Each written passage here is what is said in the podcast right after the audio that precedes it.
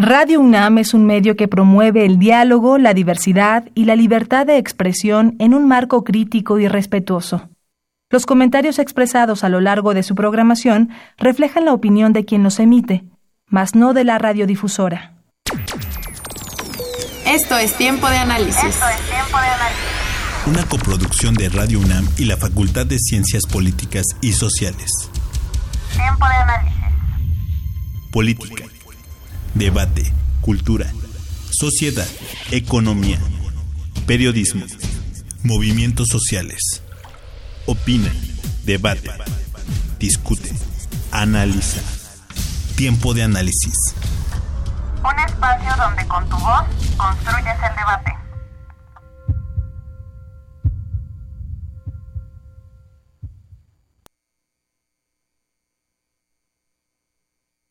La sociedad, la economía y la política que se conocen colectivamente como el marxismo sostienen que todas las sociedades avanzan a través de la dialéctica de la lucha de clases. Fue muy crítico de la forma socioeconómica vigente de la sociedad, el capitalismo, al que llamó la dictadura de la burguesía, afirmando que se llevaba a cabo por las acaudaladas clases dueñas de los medios de producción para su propio beneficio. Marx se interesó de una forma crítica por la obra del filósofo alemán Hegel, cuyas ideas fueron ampliamente debatidas entre los círculos filosóficos europeos de la época. Se involucró con un grupo de pensadores radicales conocidos como los jóvenes hegelianos que se reunían en torno a Feuerbach y Bruno Bauer. Al igual que Marx, los jóvenes hegelianos fueron críticos de los supuestos metafísicos de Hegel, pero aún así adoptaron su método dialéctico con el fin de criticar a la sociedad, a la política y a la religión establecida. Teorizó que, como en los anteriores sistemas socioeconómicos, inevitablemente se producirían tensiones internas producidas por las leyes dialécticas que los llevarían a su reemplazo por un nuevo sistema a cargo de una nueva clase social, el proletariado sostuvo que la sociedad bajo el socialismo estaría regida por la clase obrera, en lo que llamó la dictadura del proletariado, Estado obrero o democracia obrera. Creía que el socialismo sería a su vez finalmente reemplazado por una sociedad sin Estado y sin clases llamada comunismo. Marx se trasladó a Londres en mayo de 1849 y permanecería en la ciudad para el resto de su vida. Fue aquí donde fundó la nueva sede de la Liga de los Comunistas, además estaba fuertemente involucrado con la Sociedad Londinense de Instrucción de los Obreros Alemanes, que realizaban sus reuniones en la calle Great Windmill en Soho, el distrito de entretenimiento del centro de Londres. Marx se dedicó a dos actividades, a la organización revolucionaria y a intentar entender sobre economía política y capitalismo. Durante los primeros años en Londres, él y su familia vivieron en la pobreza extrema. Su principal fuente de ingresos fue su colega Engels, que derivó gran parte de sus ingresos del negocio familiar. Algunas de sus principales obras son El Capital, El Manifiesto del Partido Comunista, La Ideología Alemana, Tesis sobre Feuerbach y El 18 Brumario. Mi nombre es Ociel Segundo y es momento de un tiempo de análisis. Buenas noches, esto es Tiempo de Análisis, les saluda Elías Lozada. Este es el programa radiofónico de la Facultad de Ciencias Políticas y Sociales. Estamos transmitiendo en vivo a través del 860 de amplitud modulada y vía internet a través de www.radionam.mx. Eh, para que para quien se quiera comunicar con nosotros, los teléfonos en cabina son el 55 36 89 89 y la sin costo el 01800 505 2688. También nos pueden seguir y, comentar los programas en nuestra cuenta de Twitter que es arroba tiempo de análisis. Esta noche el tema de nuestro programa es sobre los 200 años del nacimiento de Carlos Marx, Karl Marx. Y para ello tenemos de invitados a la doctora Diana Fuentes. Ella es, bueno, candidata a doctora en filosofía por la UNAM y profesora en la Facultad de Filosofía y Letras en la Facultad de Ciencias Políticas y Sociales en la UAM Xochimilco. Y también tenemos a Javier Gómez Monroy, él también licenciado por Sociología de la Facultad y pasante en maestría en estudios latinoamericanos. Buenas noches y bienvenidos. Gracias, muchas gracias. Muchas gracias. Bueno, este, hoy ya lo estaba comentando, a diferencia de otros programas, hasta la cápsula fue un poquito más larga porque Carlos Marx es una es un tema largo, un tema de donde hay mucho de donde este, opinar, eh, criticar, estudiar. Y hoy, bueno, fue el 5 de mayo, hace este, unos días, es eh, su 200 aniversario, nació en 1818, y por eso es que este programa va sobre la importancia todavía de este alemán, científico social, filósofo, este la importancia que ha tenido en los, últimos 200 años o 150 años de su obra y la importancia que todavía tiene, la vigencia que todavía podemos encontrar en Carlos Marx, aunque muchos este, nos critiquen, aunque muchos este, a lo mejor levantarían la mano y dirían, no, y dirían que no están de acuerdo, pero bueno, no es sorpresa, nosotros pertenecemos a una, a una escuela crítica donde desde el primer semestre empezamos a estudiar a Carlos Marx y llega un momento que se hace apasionante y llega un momento que uno no termina de estudiar a Carlos Marx. Y bueno, para eso estamos este, el día de hoy, doctora Diana. Vamos a poner en contexto quién fue Carlos Marx. Ya tuvimos este, esta cápsula introductoria bastante larga, pero em, hagamos un contexto. ¿Quién fue? ¿Dónde nace? ¿En qué época? ¿Y cuál es, este, para empezar, este, la importancia de su obra y el por qué estamos llegando aquí a hablar de Marx? Pues Carlos Marx es em, pues un gran fantasma para muchos, ¿no? El, gran anatema, el gran innombrable para muchos otros. Eh, basta decir Marx o comunismo para descalificar a tantos, tantos proyectos políticos. Y esto es muy significativo porque Carlos Marx, como ya se dijo, eh, pues nació el 5 de mayo de 1818 en Treveris, hoy Alemania en un momento muy particular del desarrollo de las sociedades contemporáneas y que tiene que ver con el proceso en el que en Europa, en el mundo occidental, el capitalismo como modo de producción, acumulación de riqueza, eh, pues había asentado, estaba en su desarrollo industrial y estaba modificando las relaciones sociales que habían pervivido durante los siglos anteriores. Eh, formas sociales que suponían relaciones jerárquicas, relaciones de poder, pero que estaban basadas en otros principios distintos a los que contrajo el capitalismo y que supusieron pues una nueva forma de relación de trabajo que supusieron el rompimiento de los viejos lazos comunitarios, que supusieron una nueva forma del quehacer político y que contrajeron cambios importantísimos, entre ellos la formación de los estados nacionales modernos. Entonces Marx nace en ese conflictivo periodo eh, en una Alemania que llegaba tarde a la modernidad, en una Alemania en donde el Estado Nacional se, como se reconoce, no pues no existía y eran unos principados ahí peleándose unos contra otros. Eh, pero que iba ya dentro de la larga historia de esta Europa cambiante. Y Marx se forma, siendo muy joven, en la filosofía hegeliana, como, como ya se dijo, y después se adentra en lo que posteriormente él llama también, digamos, y lo que conocemos como la crítica de la economía política, es decir, en el estudio, en primer orden, de la economía científica de su tiempo, de la economía que, digamos, tenía según esto la primicia de ser el tipo de comprensión de la producción de la riqueza del mundo actual, pues más objetiva y empezó a abrir un debate ahí que venía a cuento de un contexto en el que también estaban haciendo lo que conocemos como el movimiento comunista, ¿no?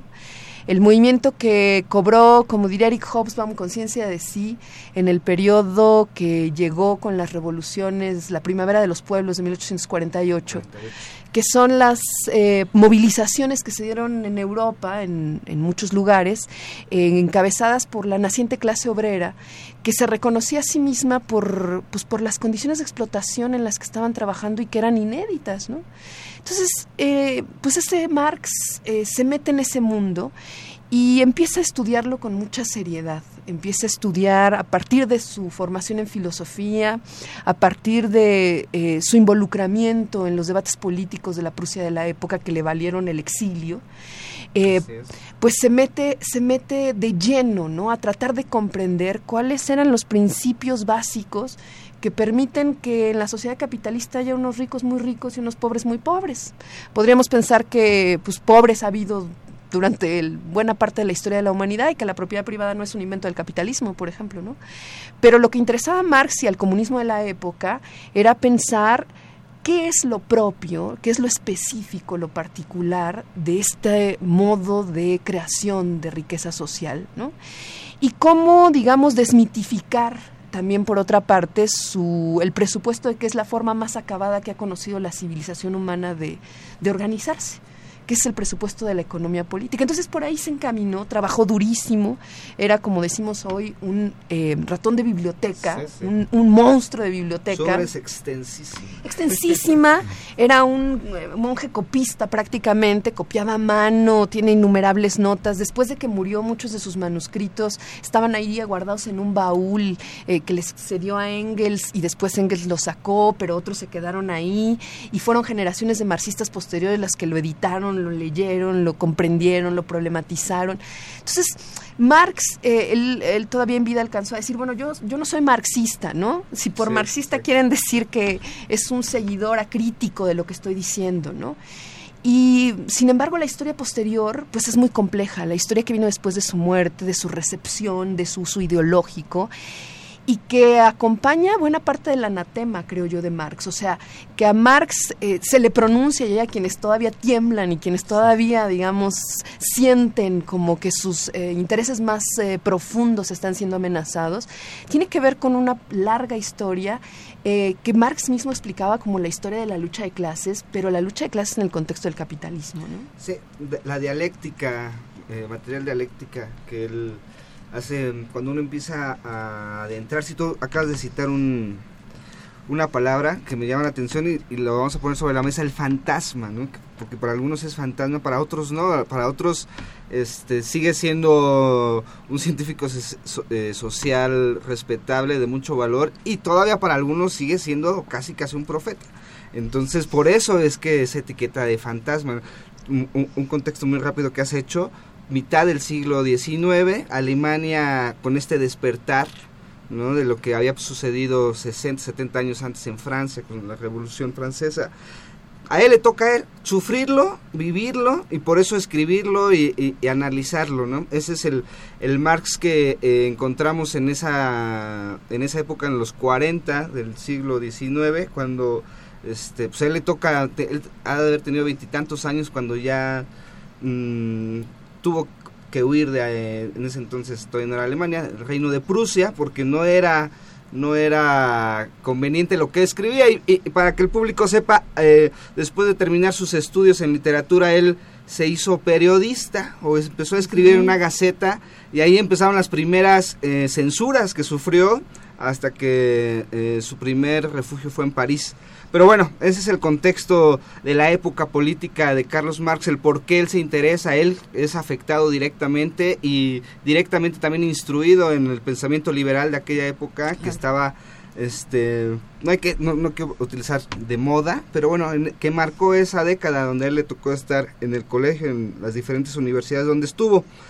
Pero después nos encontramos con este Marx que fantasma y para algunos profeta porque él empieza eh, dentro de su crítica a la, a la, economía política pues a dilucidar otro otro panorama incluso utópico y que ahí es donde pues, tenemos que llegar ahí para hablar de las diferencias de los que hoy todavía eh, critican a Marx de una forma de que no lo, no lo pueden ni ver y de la crítica de los que dicen no es que hay que estar este todavía leyendo y releyéndolo porque parece que no han cambiado los tiempos y por eso la importancia porque estamos hablando de esos 150 años más de 150 años de sus de sus obras y lo que simbró en Europa en el siglo XIX y sus postulados siguen siendo vigentes y vamos a llegar a eso. Pero bueno este Javier Gómez tenemos el contexto de, de, Marx en este contexto sociopolítico del reino de Prusia, que en, aquel entonces, bueno, hoy ya es Alemania. La, hay que citar que la, la ciudad donde nace Carlos Marx es la ciudad más antigua de Alemania o del reino prusiano, antiguísima, antiquísima, antiquísima. estamos hablando, bueno, nos pusimos ahí a investigar, más de 10 siglos o 10 siglos atrás, de, este, antes de que llegaran los romanos. Entonces, de ahí a lo mejor una importancia conocer el contexto de, de saberte en una ciudad vieja, antigua, pero que a la vez en su, eh, en su contexto prusiano era liberal, o sea, llegaban estas ideas de Francia, de Inglaterra, de, del Nuevo Mundo. ¿Cómo empieza a construir Marx este, este este pensamiento crítico a su sociedad contemporánea y eso se, se empieza a, a, contagiar de una forma vertiginosa. Y, después yo creo que fue hasta después de su muerte cuando todavía fue exponencial, sobre todo ya con Lenin tomando como la batuta, pero antes de llegar a Lenin y antes de llegar a esta a, a, la, a la, revolución de octubre, ya hablando del, del siglo XX, ¿qué fue lo que Carlos Marx contagió a ese grupo de intelectuales que después se hizo todo un movimiento. ¿Cómo fue eso?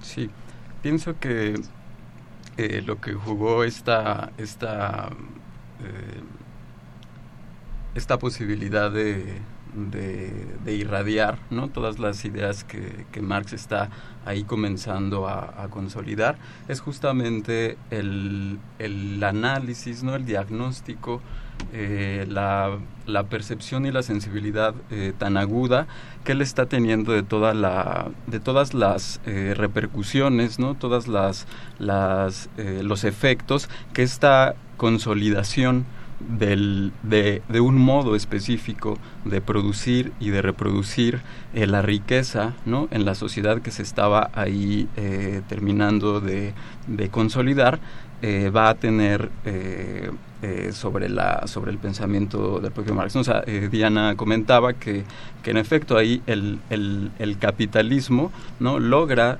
consolidarse como, como un modo de producción, ¿no? es decir, llega a, a, a, desarrollar la industria, ¿no? De tal manera, maquiniza el proceso de trabajo eh, de tal manera que eh, marca, ¿no? Eh, define una, una, una forma muy específica eh, que es muy propia y que, lo va a que va a distinguir al capitalismo respecto de otros modos de producir que no se habían encontrado en ninguna figura de sociedad precedente. ¿no? Entonces, esta, esta, el, el haber conseguido por parte del capitalismo eh, eh, eh, hacerse de un propio modo de producción tecnificado, maquinizado, ¿no? gran industrial, eh, maquinista es lo que va a, definir pues este, este, modo específico de producir ¿no? su, riqueza. Entonces, eh, ¿qué significará esto? ¿no? Que la explotación ¿no? Eh, a la que va a dar pie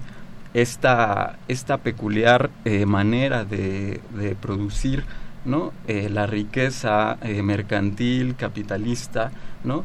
Va a generar un tipo específico de, también como decir, de, de, de, de, padecimiento de por parte del trabajador de sus condiciones no de, de reproducción cotidiana no de reproducción eh, laboral pero también de reproducción sobre otros ámbitos de su vida no y esas esa manera de reproducirse pues va a estar eh, marcada por la explotación que padece ¿no? por todo el, el, el trabajo que tiene que, que, llevar a cabo durante las largas jornadas a las que se ve expuesto, por el profundo desgaste que lleva a cabo de su, de su, de su corporeidad, ¿no? y digamos toda la, la, la el empobrecimiento, ¿no? Eh, la degradación que, pues, que el trabajador va a ir teniendo sobre su propia eh, corporeidad, sobre sus relaciones, sobre sus ámbitos de reproducción en distintas es, esferas de la vida. Entonces, eh, pienso que el análisis que Marx eh, lleva a cabo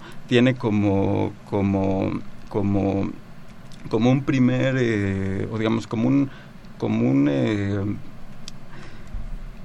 eh, objeto, podríamos decir, este inmediato, eh, la condición de miseria en la que viven estos, estos, esta, la sociedad, los trabajadores, ¿no? La, la, la, clase, la clase trabajadora naciente ahí, el proletariado, y entonces en relación a, a, dar cuenta de esa miseria, ¿no? a indignarse por esa miseria y a, a preguntarse por las causas de esa miseria, es que va a, a digamos, a mi parecer, a tener esta, esta repercusión, ¿no? Como tan, tan amplia en todos los círculos, pues, de luchadores, de revolucionarios, de socialistas que ya, que ya, que ya existían, ¿no? Eh, de socialistas con los cuales él, pues bueno, discutía, eh, participaba en, reuniones, en conspiraciones, en, en, organizaciones, pero con las que no necesariamente, eh, decir, era afín, ¿no? En, todo en toda su, su diagnóstico, su, sus ideas sobre la posibilidad de trascendencia de esta sociedad, sus ideas sobre la, la posible consecución de una sociedad alternativa, ¿no? Pero me parece que, bueno, va a tener que ver con esas, con esas condiciones materiales específicas en las que estaba viviendo eh, la, la, sociedad, ¿no? la clase trabajadora y pues el, también la, la, amplia eh, existencia de, organizaciones de eh, revolucionarias que estaban por el socialismo de distintos tipos, ¿no? por el, el, propio comunismo, las tendencias digamos más este, progresistas, ¿no? aún revolucionarias de la burguesía que se ha consolidado ya ¿no? en el poder y pues mm, eh, creo yo que esa sería una, bueno, sería al menos una, una beta que a mí me gustaría eh, resaltar de algo que estaba jugándose ahí, que, que causó, digamos, esa irradiación y la... Tú, Javier, has dicho algo eh, que podría, podríamos estar como explicando algo contemporáneo, ¿no? Como la lucha de los trabajadores, porque al final lo que Marx criticaba era que ellos eran los que realmente generaban esta eh, riqueza, y estaba mal distribuida básicamente. Y el discurso que, estamos ahorita en campaña y estamos este, en época electoral, pues hay un discurso muy similar, entonces también por ahí eh, empiezan los fantasmas, porque dicen, híjole, no, es que están hablando como socialistas, como marxistas. Pero bueno, eso, haciendo un santo cuántico otra vez hacia atrás, pues es algo de lo que ya hablaba Marx hace 150 años. Y de eso fue, e, ese planteamiento, esa forma de pensar fue lo que contagió buena parte del mundo, al grado como Hosband citaba, el siglo XX, el siglo americano, no se puede obviar sin la mitad de la historia del mundo, el siglo XX, que fue el comunismo y el este, la participación, en este caso de la URSS, en el siglo XX. Pero eso no se puede explicar si no, si no vamos a Marx. Pero también a lo mejor nos podríamos desviar demasiado si, si, si queremos ver a Marx como el comunismo del siglo XX, ¿no es así, Diana? Sí, bueno, yo creería que, por ejemplo, algo de lo que dice Javier es muy importante. Ese Marx que sale exiliado de Prusia y que se va a París, pues eh, se transforma, porque en París de pronto conoce a los comunistas realmente existentes, ¿no? y se enfrenta a ellos como una organización, una fuerza viva ya, unos trabajadores que llegaron y le dijeron y que le mostraron que había condiciones de trabajo que eran espeluznantes, ¿no? Esclavitud. De esclavitud y de una esclavitud muy peculiar, porque es una esclavitud que dice que no es esclavitud, porque, como decía Hegel, y de ahí lo toma Marx, los esclavos en las viejas relaciones eh, de violencia pasada saben que son esclavos, o sea, yo siempre digo, si tú traes un grillete en el pie, pues claro que sabes que eres esclavo, ¿no? Si te dan unos latigazos en la espalda, claro que sabes que eres esclavo, pero en el capitalismo no sabemos. En el capitalismo, al contrario, hay una ideología que nos dice que tú agradezcas porque te dieron un trabajo y que tienes un salario, ¿no? Y que tienes que agradecer por eso. Entonces, cuando Marx llega a París, eh, se encuentra con ese movimiento vivo y eso le da eh, la eh, capacidad de entender que hay una fuerza política que nació también con el capitalismo. O sea, que el capitalismo produjo explotación, pero al mismo tiempo produjo una fuerza viva capaz de, de resistir, ¿no? Y luego cuando se va a Londres, es muy interesante. Bueno, en ese tránsito en París escribe unos textos que aparecieron hasta, hasta el siglo XX, hasta 1932. Se conocieron los manuscritos económico-filosóficos de 1844 que escribió siendo un jovencito. y en esos textos dice Marx, hay en esta sociedad una manera de trabajar y de elaborar las cosas que requerimos para la vida social. O sea, todo lo que producimos en el capitalismo, lo que produce en el trabajador es, es, es displacer, es, es eh, dolor, y el trabajador dice ahí literalmente, huye del trabajo como de la peste. O sea, el trabajador no va a su trabajo con ganas, no, no, despierta con ganas de ahora sí me voy a ir a echar mis ocho horas y voy a checar con alegría. No. Entonces, ¿qué ha pasado con el trabajo? Pues que el trabajo en el capitalismo se convierte en la antítesis de lo que debería ser. El trabajo, en realidad, dice Marx, es la actividad que nos hace seres humanos, porque trabajar es transformar el mundo de forma creativa. Y el capitalismo lo que hace de, con eso es disminuirlo reducir eso solo a unas cuantas horas por las que te pagan un salario. Y cuando llega a Londres, pues Marx descubre las condiciones de pauperización terrible de los trabajadores ingleses. Marx probablemente no hubiera podido llegar a las conclusiones a las que llega si no observa en, en, lo que era el barrio del Soho, como se acaba de decir, que hoy es un barrio superburgués en Londres, y que entonces era el barrio de la clase obrera que no tenía, que vivía en condiciones insalubres, no, habría, no había drenaje, por supuesto, hacinados, trabajaban jornadas larguísimas los niños, las mujeres. No había derechos laborales. Por supuesto que no, porque eso es lo que vino después. Así como lo pensó Marx, lo pensó el comunismo de la época, el capitalismo produjo su antítesis, produjo la clase obrera desposeída, la que no tiene nada que perder y que entonces está capacitada para pelear por derechos. Y como tú preguntabas un momento antes, ¿qué vino después de Marx? Pues lo que históricamente la había pensado en el manifiesto del Partido Comunista, por ejemplo, ¿no? O sea que esa clase obrera desposeída, pues iba a reclamar por condiciones de vida elementales y que después se fueron convirtiendo en derechos laborales y en la complejísima historia del siglo XX, que es la historia de ese comunismo que, que aterra a muchísima gente, ¿no? Lo interesante es que aterra muchísimos eh, porque les aterra por una versión muy extraña que tiene que ver con la historia del socialismo realmente existente, con lo que sucedió en la URSS. Habría que decir con toda claridad lo que sucedió en la Unión Soviética no era comunismo y que lo que pensaba Marx no era solo distribución de la riqueza, sino una reconfiguración absoluta de cómo de cómo hacemos mundo los seres humanos. ¿Y cómo pensar que podríamos, con el desarrollo tecnológico que tenemos, pues se podría paliar el hambre en el mundo? O sea, no tendría por qué haber hambre. Matemáticamente no, debería haber hambre. Ni tendría por qué haber niños que mueren de enfermedades curables, ni tendría por qué... ¿Por qué si tenemos todos estos recursos materiales pasan cosas que no deberían suceder? Hay quienes piensan que es un problema solo de distribución y con eso justifican que Monsanto este, utilice este, transgénicos, ¿no?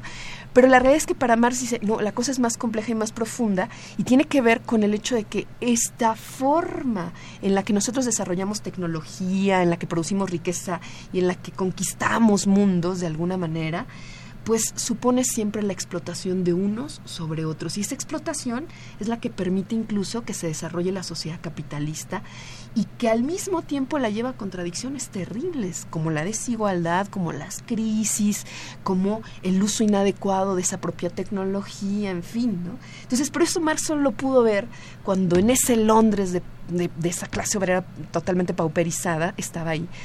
¿qué actualidad tiene? Pues en algún momento se dijo la clase obrera desapareció, ¿no? Pero, eh, bueno, eh, a pesar de que hoy los datos demostrarían que la clase obrera es gigantesca, ¿no? Pero que ciertamente ha sufrido modificaciones que ya no tendríamos que pensarla como esos trabajadores de overall y de este pero que la clase obrera es una condición que tenemos en sentido estricto todos los que somos asalariados. Tenemos una suerte de ampliación de la obrerización de, básica de la, del capitalismo que ya anunciaba Marx, ¿no? Y que entonces todos aquellos que vivimos de nuestro trabajo, pues no podemos dejar de trabajar. Y aunque huyamos del trabajo como de la peste, tenemos que ir todos los días a cobrar nuestro salario. Y luego nuestro salario no nos alcanza ni siquiera para lo que ayudamos a, a, producir, ¿no? Marx eh, y lo que hemos tocado parece muy temas económicos y temas que eh, eh, algunos seguramente ya algunos términos que hemos usado los que nos están escuchando pues este, no los tienen muy familiarizados. Y Marx no, no solamente es la vista o el, el, punto de vista a la crítica económica política de su tiempo.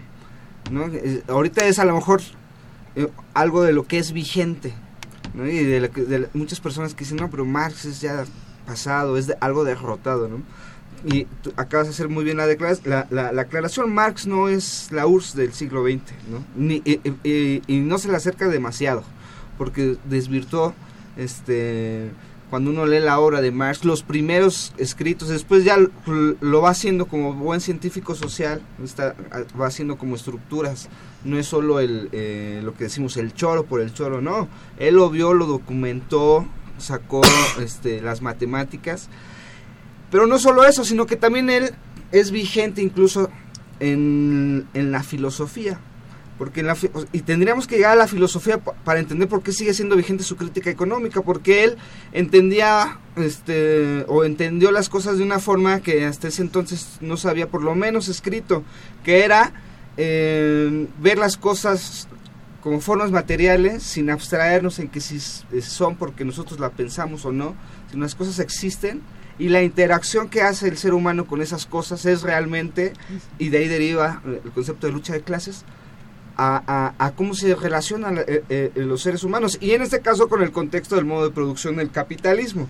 Entonces, porque no solo es la crítica a la teoría económica y, decir, no, las, las posturas de Marx están caducas, no, no es que estén caducas o no, ni siquiera es, de que su apartado principal o del que inicia Marx es, es filosófico netamente y entonces ahí es cuando a lo mejor es más vigente todavía a mi entender cuando porque dices no no sí fue historiador fue economista político este escribió poemas escribió literatura una novela pero cuando uno se va a, entender a Marx dices bueno bueno qué es exactamente o qué, lo, qué es lo diferente con otros este la cápsula decía el, el, filósofo del milenio. entonces, ¿qué fue realmente lo diferente y qué lo acerca a lo mejor ya a grandes pensadores de, la, de, los griegos o, o, clásicos? Pues fue esta eh, forma de ver la vida, esta filosofía de decir, pues las cosas nos han enseñado que existen porque nosotros las pensamos o, eh, o digo son muchas áreas de la filosofía a lo mejor tú me vas a corregir este pero no, las cosas son materiales y nosotros interactuamos. el hombre no se puede abstraer de lo que está dado y a lo mejor en ese eh, pensamiento de abstracción hemos olvidado o hemos desarrollado esta lucha de clases, que es otro de los postulados que sigue vigente. vigente, y otra vez volvemos al ejemplo, pues de la campaña electoral hay una lucha de clases, los que tienen mucho y parece que son los buenos, pero que no están de acuerdo con el mensaje del otro, que es decir, primero los pobres, y que es un mensaje ya, este, no es nuevo. Pero bueno, este, ese es el, yo quería acotar en, la parte filosófica. No sé si quieras decir algo sobre la parte filosófica. Bueno, yo, yo creo que claro, que Marx fue, eh, fue sin lugar a dudas un filósofo, fue, hace un poco en una mesa decían algo que me parece muy acertado, eh, pues como lo que hoy llamamos un gran eh, intelectual, que, que es como lo que hoy llamaremos interdisciplinario, multidisciplinario, o sea, porque, Claro, porque Marx no tenía esta pretensión que tiene la ciencia moderna, sobre todo las ciencias sociales, de compartimentar el conocimiento, porque en realidad él pretendía algo más, algo que es muy ambicioso si se quiere, esto es transformar la realidad vigente. Y para ello tenía que desmontar en primer orden la idea de que vivimos en un orden que no puede cambiarse. O sea, que esto es así, que siempre ha sido así. Una idea que manejaba la economía política de la época era que los seres humanos, por ejemplo, somos egoístas por naturaleza. Y es algo que uno escucha en la calle, en el taxi, con el mercado, ¿no? Todos somos, egoístas. Así somos, egoístas. ¿Cómo vamos a hablar de igualdad o de otra distribución si los seres humanos siempre estamos compitiendo? En ese sentido, parecía que la lucha ideológica la ganó, la ganó el liberalismo, ¿no? Pero lo que desmonta Marx es, por ejemplo, esa idea. No, los seres humanos no somos egoístas por naturaleza, ni somos competitivos por naturaleza. Y la manera de demostrarlo es que ha habido otras formas ya en el pasado de organización de la vida social e incluso algunas que aún perviven, como las de la apropiación y la, la reproducción social comunitaria, que demuestran que no siempre estamos velando solo por nuestros intereses individuales. ¿no? Por lo tanto, la idea de que este orden de cosas y cómo nos relacionamos socialmente y económicamente hoy día es el único posible, no es verdad. Pero entonces para desmontar esa idea, Marx en realidad tiene una suerte de presupuestos antropológicos y filosóficos. O sea, si no somos eso, entonces ¿qué sí somos? ¿no?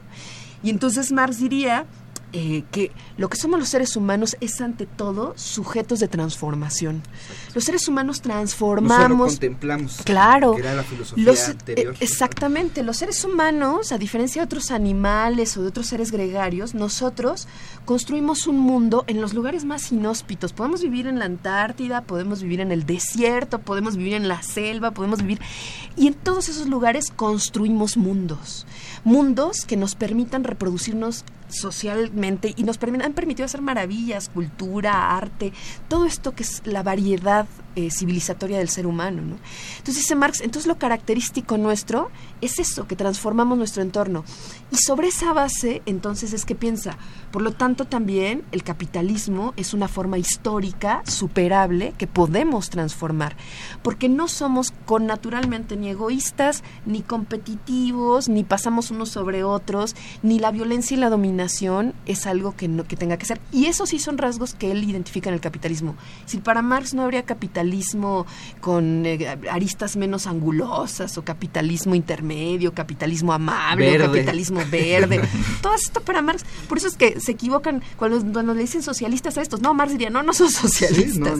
El capitalismo no tiene puntos intermedios, diría Marx. El capitalismo siempre supone la explotación, siempre supone la acumulación desmedida, supone la superexplotación de los recursos naturales y supone hoy día, por ejemplo, la crisis ecológica en la que estamos. Entonces, diría Marx, todo eso son atributos indefectibles del capitalismo, pero no así de la humanidad ni del ser humano. Esos son sus principios filosóficos, diría yo. Acabas de decir algo que para, para algunos dicen, no, es que eso ya no existe, la, la organización comunitaria. Hacerle este, conciencia al público de que México tiene muchas regiones comunitarias. Estamos demasiado cerca, de hecho. No necesitamos viajar a, ni en el tiempo ni en el espacio demasiado lejos para ir a, a, comunidades, a, comunidades donde se organizan entre ellos y donde dices, híjole, aquí no la, la, la, la regla o las, este, las reglas establecidas o aplicadas en esta liberalismo, en este en esta globalización, en este capitalismo, pues no rigen. Y hay que ir a Chiapas o hay que ir a Oaxaca, y de aquí mismo en México, donde no solo otra vez podemos decir Marx es vigente y más que vigente, sino que lo que él dilucidó fue demasiado acertado que sigue vigente, ¿no? Y que precisamente lo que tú dices, el capitalismo no es algo ya que llegamos como a, a lo máximo que la, la, civilización podía llegar y que estamos, wow, que eso parece que siempre los maestros que defienden esa tesis siempre nos dicen, no, vean cuánto se producía hace 200 años y los chinos cómo estaban y cuántos chinos no tenían este para comer, ahora ya cuántos hay que sí tienen para comer y así miden, van midiendo los beneficios del capitalismo. Me, me, me tocó hace unos cuantos semestres estar en la facultad con un profesor que llegó de Argentina con ese argumento y al final acertadamente dijo, qué bueno que no me tiraron huevos porque todo el mundo se queda así, oye, estás como... Ajá, exactamente, ¿de qué mundo hablas? después entendí varias cosas, el por qué el profesor andaba por ahí, que, que está bien y que también que es parte de este programa y que es parte de estos espacios es ponerlo sobre la mesa, porque habrá muchos que dicen, no, Marx está acabado, está,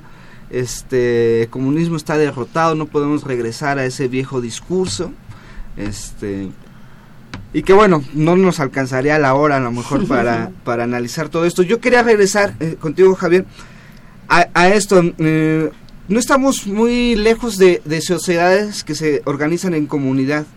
Entonces no estamos muy lejos de ciertos eh, eh, establecimientos de Marx que son comprobables y verdaderos. O sea que no debería haber gran crítica. La crítica o el, el fantasma que se hace de Marx es por la historia reciente a lo mejor, el, el siglo XX, la URSS, pero vemos un libro muy citado y uno de los académicos más citados eh, este, contemporáneos, Thomas Piketty, escribe hace no tanto El Capital del siglo XXI, y cuando pues, uno revisa, dice, pues no, lo único que está haciendo es traspolar lo que escribió Marx a, nuestra época. Y medio mal. Pero bueno, es a lo que voy. ¿Qué todavía podemos decir, aparte de lo que hemos hablado, qué es vigente de Marx y qué no. O sea, por, ¿cuál es la crítica a Marx que dices, bueno, sí, ahí a lo mejor Marx no, este, no estaba tan acertado? Bien, sí, bueno, ah, eh, antes de poder explorar este, algunas eh, eh, posibles ya como, no sé, no vigentes eh, formulaciones.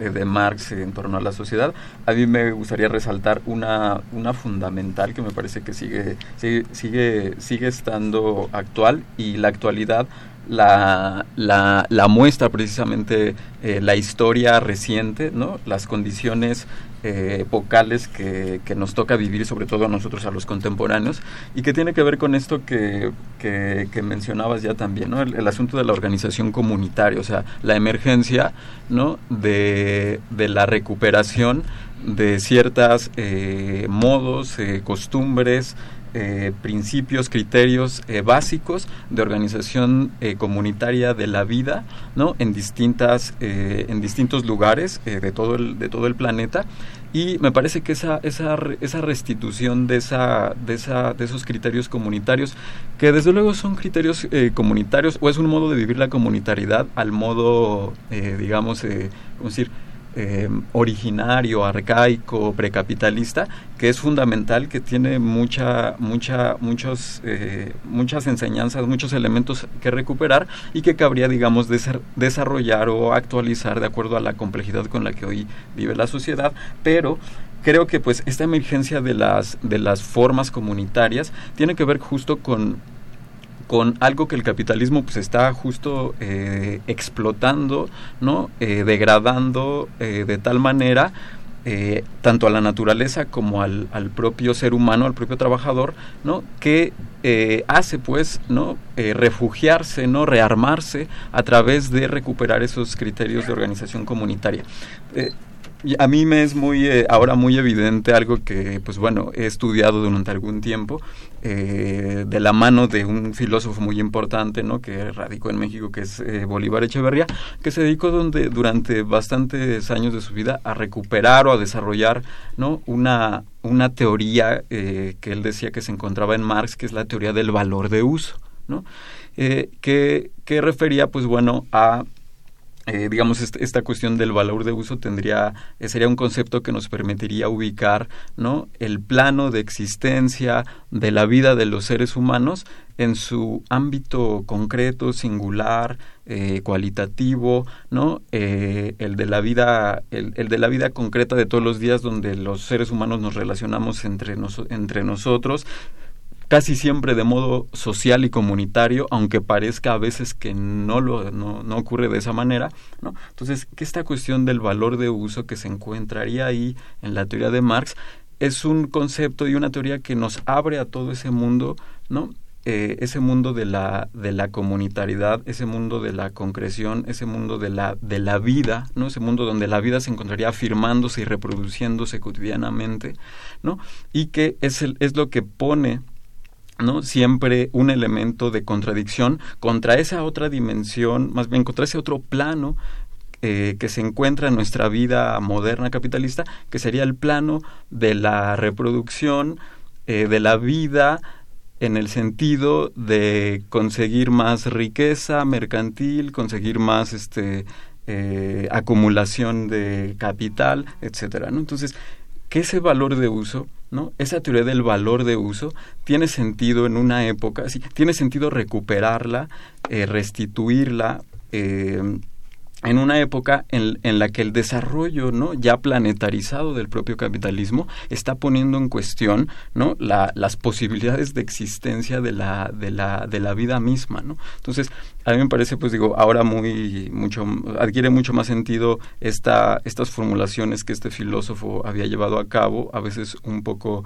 eh, difíciles de asimilar porque tienen un, un, una una profundidad filosófica, una, una profundidad eh, crítica que pues justo hasta que pones en juego eso, ¿no? Con la con las condiciones de existencia, con la realidad misma que te está poniendo el mundo actual, el capitalismo, las formas neoliberales del capitalismo, ¿no? Ese capitalismo salvaje, ¿no? Desmedido, ¿no? Desmecatado, como le dicen algunos, eh, es lo que es lo que justo, ¿no? Hace que se ponga en cuestión hace que llegue a otra a otra a, una circunstancia como de, de agudización de lo que algunos también llaman ¿no? Eh, la, eh, de la agudización de la crisis civilizatoria. ¿no? Se hablaría de que justo ahí en lo que mencionábamos hace un rato, ahí en el finales del siglo, a mediados del siglo XIX, cuando se está consolidando el capitalismo como modo de producción, ¿no? abre una crisis civilizatoria. ¿no? Es, el hecho de que se consolide pone en cuestión los, los criterios más básicos de reproducción de la vida humana, ¿no? Ese, ese, ese modo específico de producir eh, basado en esa plataforma tecnológica tan compleja y tan sofisticada que en lugar de emplearse para no para para para resolver las condiciones de, de escasez ¿no? de escasez material en la que ha vivido la humanidad durante mucho tiempo, se utiliza para ¿no? Eh, eh, mantener esta relación económica específica que es la, la, de la, la de la acumulación de capital, la de la explotación del plusvalor a los trabajadores y explotación simultánea de la naturaleza. ¿no? Entonces, esa crisis de la historia llegaría hoy a una agudización que pues nos pone otra vez ¿no? en, una, en una grave crisis frente a lo cual creo que pues se, se, recupera esta, o más bien tiene, adquiere todo sentido esta teoría del valor de uso, ¿no? que nos hace mirar hacia toda la consistencia cualitativa de la vida comunitaria y quererla ¿no? restituir. Diana, sin regresar a lo que decía, si está vigente, qué vigente, qué no está vigente, tenemos todavía 10 minutos, eh, ojalá nos eh, dé tiempo. Eh, ¿Cómo encontramos a Marx 200 años después de su nacimiento, tanto en la academia, tanto en los medios, tanto en la historia, en dónde ¿En dónde lo encontramos y cómo lo encontramos? En algunas universidades está vetado, en algunas universidades sigue siendo el referente. ¿Cómo lo encontramos? Bueno, eh, después de la caída del muro y del bloque soviético en, mil, en 1989, eh, evidentemente, eh, pues vino un declive fuertísimo del pensamiento marxista porque eh, se estableció una suerte de asociación indisoluble entre el socialismo realmente existente y la crítica hecha por Marx a la sociedad capitalista. Eh, poco tiempo después, aquí en México, Octavio Paz hizo un evento eh, en el que celebraba el fin del socialismo y pues finalmente la libertad del capitalismo para darse rienda, suelta. Era el fin del, de Marx y lo celebraban muchísimo, ¿no? Y pues resulta que lo que ha sucedido en los últimos años, desde 2008, pues es que estamos en una crisis profundísima, una crisis económica, que ha hecho que mm, desde la academia y desde los movimientos sociales se vuelva la mirada a Marx para tratar de encontrar respuestas a lo que pasa, ¿no?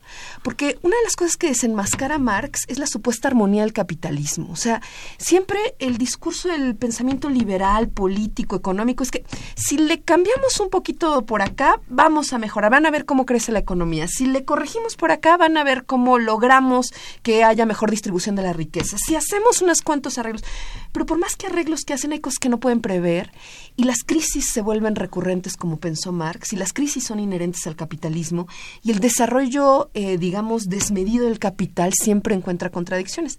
Entonces, desde 2008 a la fecha ha habido una suerte de regreso a Marx y un regreso que yo encuentro con una gran libertad, porque hoy podemos leer a Marx y hoy sí le podemos leer a Marx, porque Marx es un gran conocido desconocido. O sea, de Marx se tiene el icono del viejo barbón, ¿no? este, Aburrido, cuando ves el capital, tomo uno, tomo dos, después ya el que terminó Engels, dices, no, no. y entonces recurres al manifiesto y una que otra cosa. Pero en realidad, el Marx del capital es, es un gran desconocido. Y las claves de comprensión crítica de Marx están en el Capital y yo creo que podemos volver a leerlo con una libertad que no tuvieron generaciones en el pasado. En el pasado tenían tal compromiso político que entonces, digamos, ir en contra de la tesis dominante de que Marx había hablado de materialismo histórico y materialismo dialéctico te podía valer pues, que te expulsaran del partido, ¿no? Eh, o que dijeras, yo creo que Marx está diciendo otra cosa, podía valerte que te expulsaran del Partido Comunista, como le sucedió a Revueltas muchas veces, ¿no?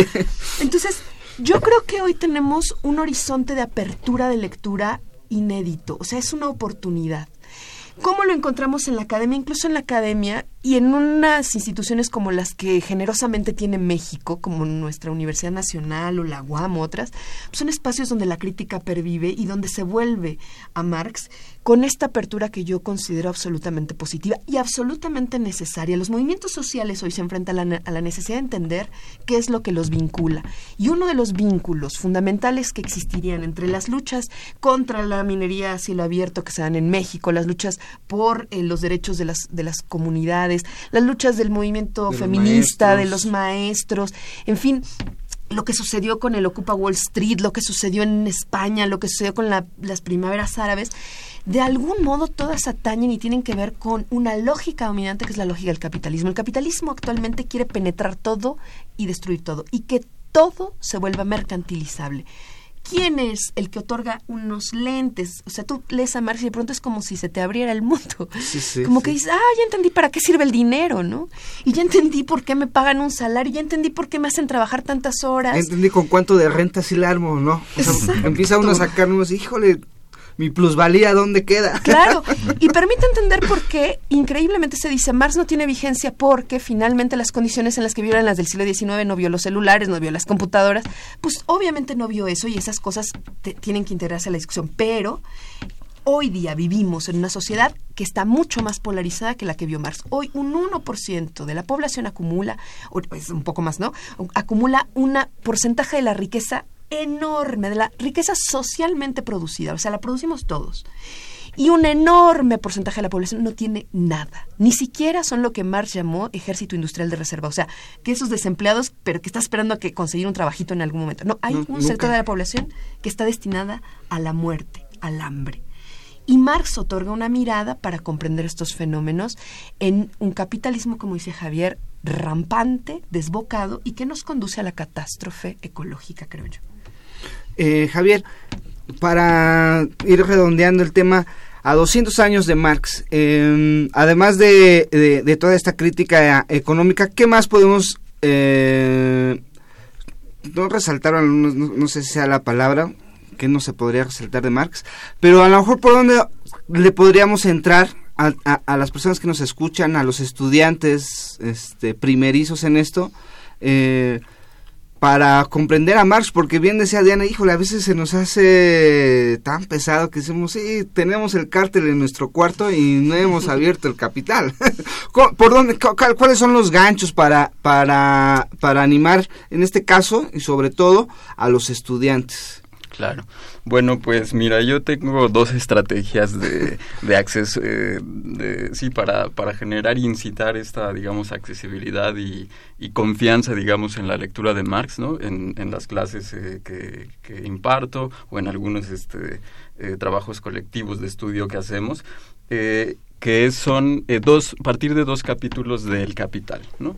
Creo que el Capital es eh, un texto al, que hay que entrarle, hay que perderle el miedo, hay que, hay que quitarnos las, ¿no? Todas las telarañas, que todos los planos de sentido común, de, de ideologización que, que, hemos adquirido a lo largo de nuestra, de nuestra vida, seamos pensadores, eh, perdón, seamos este, trabajadores intelectuales, seamos sociólogos, filósofos o no, o sea, en la vida, en el sentido común, en la televisión, siempre eh, creo que hay referencias a la, a la demonización de Marx, a la identificación entre Marx y el comunismo, etcétera, ¿no? Entonces, creo que hay que perderle, hay que, digamos, confiar un poco más en este, en este personaje y entonces entrar por dos vías que me parecen importantes. Una es la, el, yo recomendaría el capítulo 24 del Capital, ¿no? Porque pues es ahí donde Marx estaría presentando el origen histórico del capitalismo, ¿no? ¿Cómo, cómo apareció el capitalismo en la historia, ¿no? ¿En qué siglo y a, partir de qué procesos reales, ¿no? ¿Qué, tuvo que llevar a, cabo el capitalismo sobre la, sobre la realidad preexistente, ¿no? Para poder comenzar a primero implantarse, desarrollarse y llegar a obtener todas las, las distintas, este, eh, modalidades y, consolidaciones que ha tenido. Entonces, ese es un capítulo muy interesante, es muy, es muy apasionante, el mismo modo en cómo Marx está escribiendo ahí, es un, es un modo lleno de historia, un tanto distinto a otros capítulos previos de ese capítulo 24, donde el análisis o la descripción es más abstracta. Entonces yo recomendaría ese y el capítulo quinto del Capital que es el capítulo donde eh, Marx presenta el proceso de trabajo eh, visto en términos, digamos, eh, transhistóricos eh, y también el, el, proceso de trabajo específicamente capitalista. Entonces ahí encontramos de un modo muy denso y muy sintético eh, el, digamos, una, un abordaje eh, ontológico, antropológico de lo que es el trabajo, ¿no? Esa perspectiva eh, afirmativa, como le decía Diana, ¿no?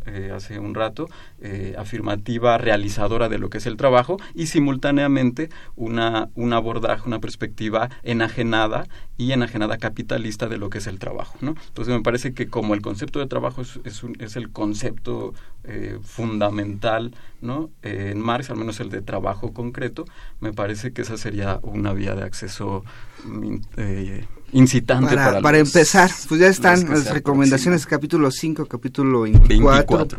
se nos acabó el tiempo, les dije que una hora y sobre todo con Marx se va a ser demasiado eh, poco. Muchas gracias Diana por acompañarnos. Javier, muchas gracias. Muchas gracias. Este, muchas gracias a ustedes que nos han escuchado. Esto ha sido tiempo de análisis. Eh, les recordamos eh, nuestros programas cada ocho días en los miércoles en vivo, pero también los pueden bajar a partir del viernes. Están en, en la página de Radio UNAM, los podcasts, cada capítulo de tiempo de análisis.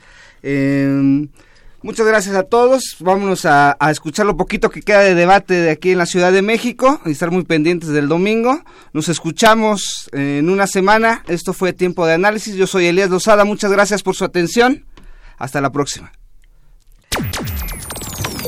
Esto fue Tiempo de Análisis.